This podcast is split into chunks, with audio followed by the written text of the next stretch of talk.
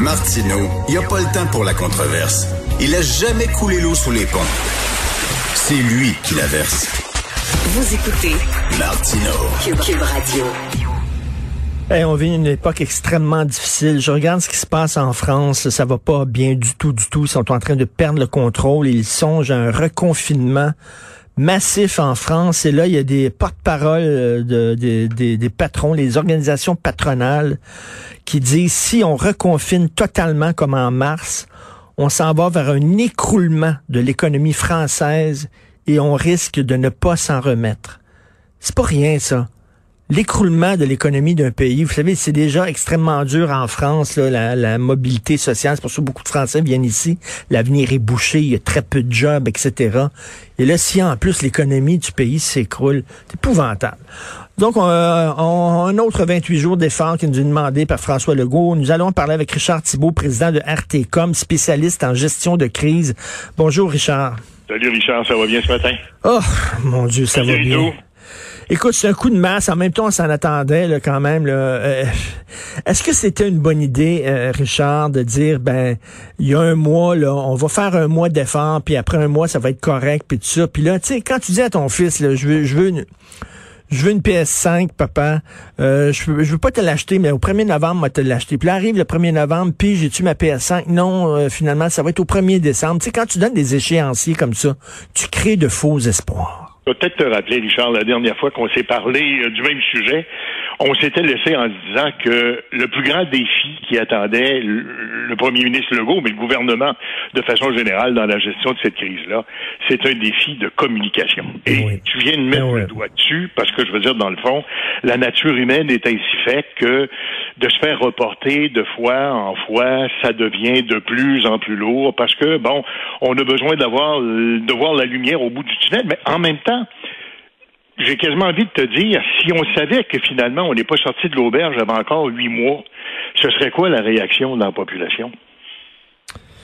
Euh, Alors donc, d'une fois à l'autre, on est obligé de se dire, bon, ben, on va prendre, tu sais, il y a un vieil adage qui dit la meilleure façon de manger un éléphant, c'est de le manger par morceaux, euh, puis de le découper en petits morceaux. Alors donc, c'est un peu la même chose. C'est qu'on essaie de se dire, on a un effort absolument, euh, comment dire, extraordinaire à faire, mais il faut y aller par morceaux. Et j'ai aimé ton introduction parce que je veux dire, dans le fond, j'aimerais, si tu veux, qu'on qu'on se concentre un petit peu là-dessus. En vertu d'un vieux principe qui veut que quand on se regarde, on se désole, mais quand Oui, on se compare, on on, se console. console. là. Et bon, la France, euh, je vais commencer là par où tu as commencé. Ce matin, je lisais un article euh, de, de, de, de, politique internationale là-bas sur, euh, sur- dans, le- dans le, le- le- le journal Le Monde, qui est bien connu. Et on disait que dans le fond, hier, seulement hier, là, il y a eu 26 000 nouveaux cas de COVID-19 qui ont été officiellement diagnostiqués. Et en réalité, je soutiens un spécialiste, l'augmentation quotidienne du nombre de contaminations se situerait plutôt autour de 100 000 par jour. Alors, je veux dire, c'est infernal quand tu Mais y c'est penses. infernal, c'est infernal. Et qu'on, et qu'on réalise qu'en France, euh, non seulement on est revenu aussi bas qu'on l'était à un certain moment donné, mais la deuxième vague, de toute évidence, elle est pire. Et là, on ne sait plus vraiment par quel bout prendre ça. Euh, j'ai des amis français, je parle avec eux autres. euh, d'être chez eux enfermés, ils n'en peuvent plus, puis on voit pas le bout du tunnel. Mais bon, comme je dis, quand on se regarde, on se désole, mais quand on se compare, on se console. L'Italie, c'est un autre cas. L'Italie, on se rappelle que ça avait frappé très fort, rappelle-toi la première vague. Ben là, la deuxième vague, le problème, c'est qu'on s'est dit, on fera pas un, confinement généralisé, on va plutôt y aller par bout. Et eux autres, ils ont vraiment tombé dans l'erreur de, je fais un petit peu ici, puis un petit peu là, puis ça, ça va être ouvert, mais ça, ça va être fermé.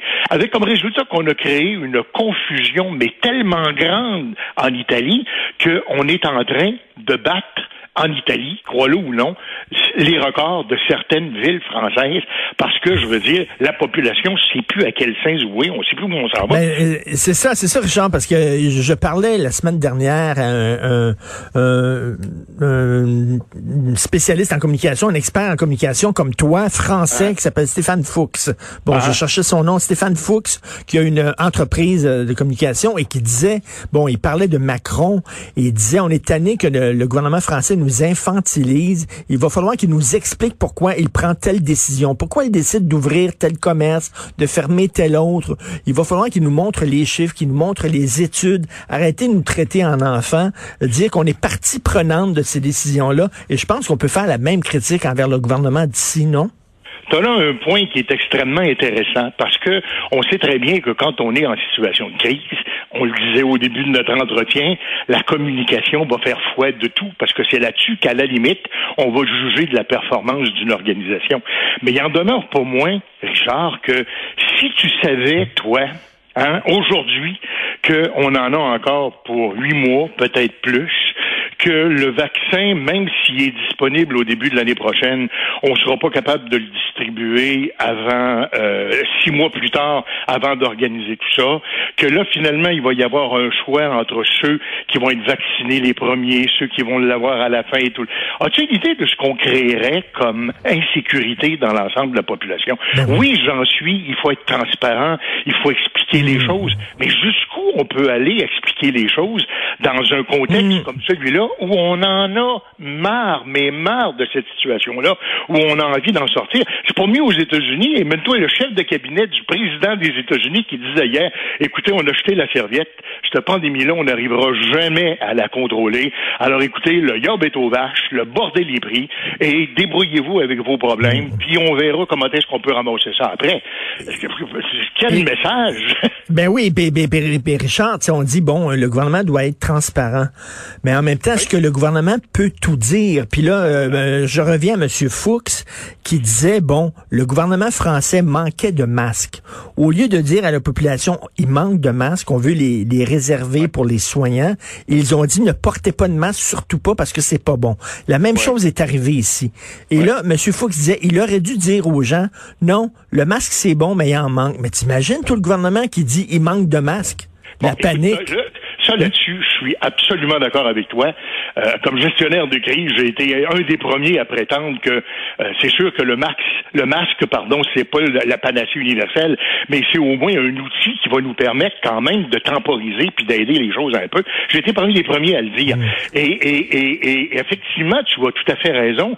Le fait que le gouvernement ne donne pas la vraie raison pour laquelle on, on devrait avoir recours au masque, ben, je te rappelle qu'à l'époque, on avait peur de manquer de masques hein, dans le réseau de la santé ben oui.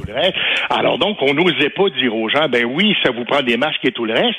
Alors on avait peur d'en manquer. On n'a pas pensé que l'ingéniosité humaine était ce qu'elle était et qu'il y a plusieurs petites entreprises qui ont vu le jour. Mais le gouvernement n'aurait pas pu dire aux gens, il manque de masques. T'imagines la, la panique que tu crées dans la ben population? Oui, et encore là, encore là, c'est le fruit d'une gestion déficiente de plusieurs gouvernements qui se sont succédés. Puis on s'est dit, euh, ben écoute, c'est pas si grave que ça.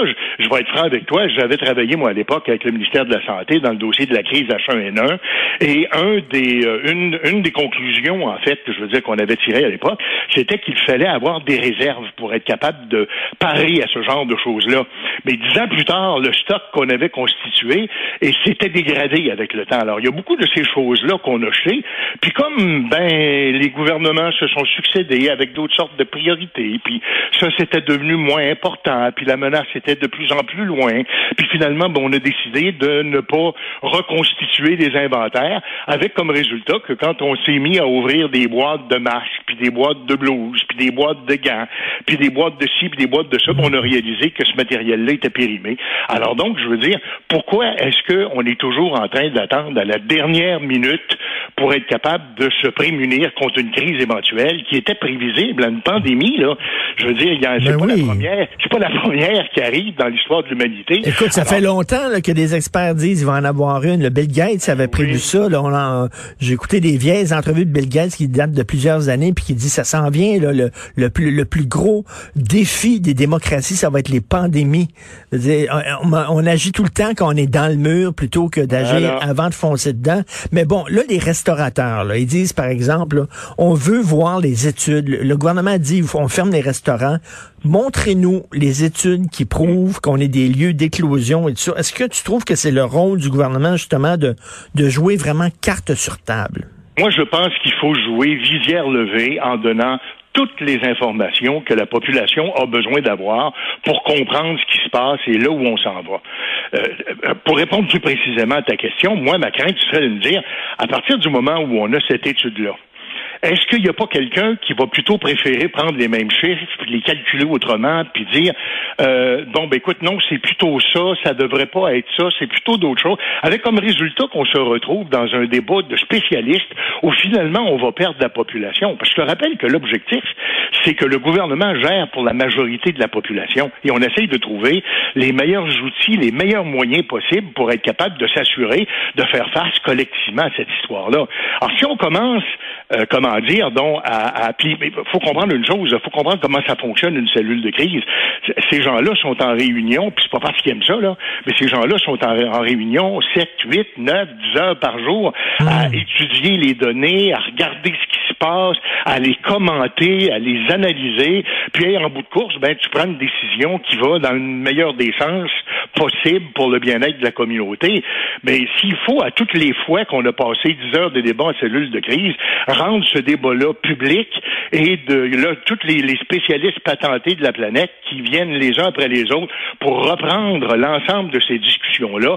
tu t'imagines la confusion. Ben non, c'est ça, tout à fait. Et là, qu'est-ce que tu ferais, toi, là, mettons, qu'est-ce que tu conseillerais à François Legault concernant la, les menaces de désobéissance civile de la part des propriétaires de gym? Parce que si tu acceptes ça, après ça, ça va être les restaurants, après ça, ça va être, tu sais, à un moment donné, il, doit faire quoi? Envoyer la police dans 200 gyms euh, à travers la province? Écoute, j'ai bon espoir, euh, Richard. bon, j'ai suivi ça hier comme tout le monde. J'ai bon espoir que d'abord ce mouvement-là ne sera pas nécessairement suivi par 200. Bon, quand on fait une conférence de presse de cette nature-là, là, on essaye de, comment dire, de se gausser du fait qu'on a un nombre de personnes importantes derrière nous, qu'on pense tout ça ensemble. Puis bon, à un moment donné, il y en a-tu vraiment 200 C'est une chose.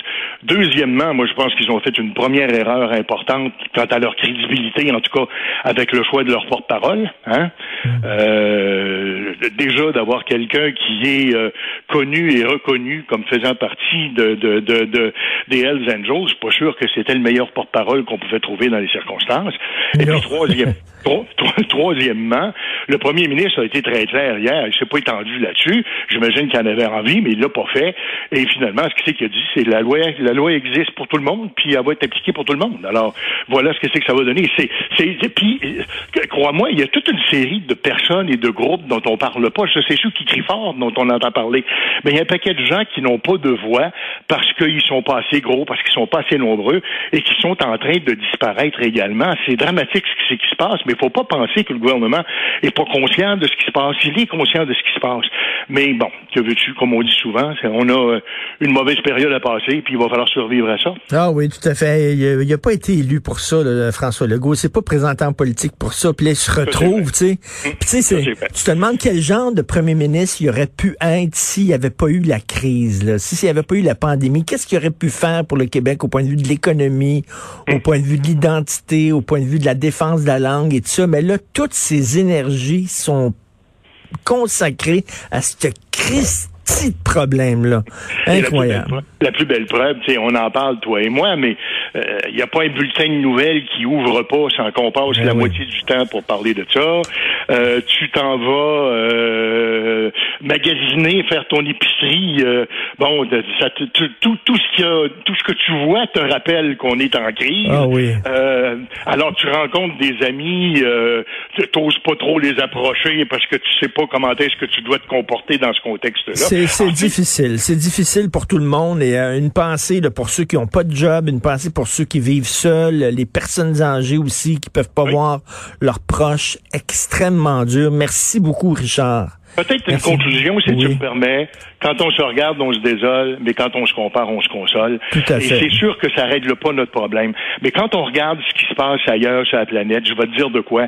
Il y a bien des places sur cette planète-là où j'aimerais pas être. J'aime bien mieux être chez nous. Parce que au moins chez nous, on a une apparence d'avoir un peu de contrôle sur le dossier. C'est long, c'est plate, ça dure, ça finit pas. Il y a un plateau, là, c'est ça. Ça arrête d'augmenter. On est dans un plateau et ça, c'est la bonne nouvelle. Merci beaucoup, Richard. Richard Thibault, président de RT comme spécialiste en gestion de crise.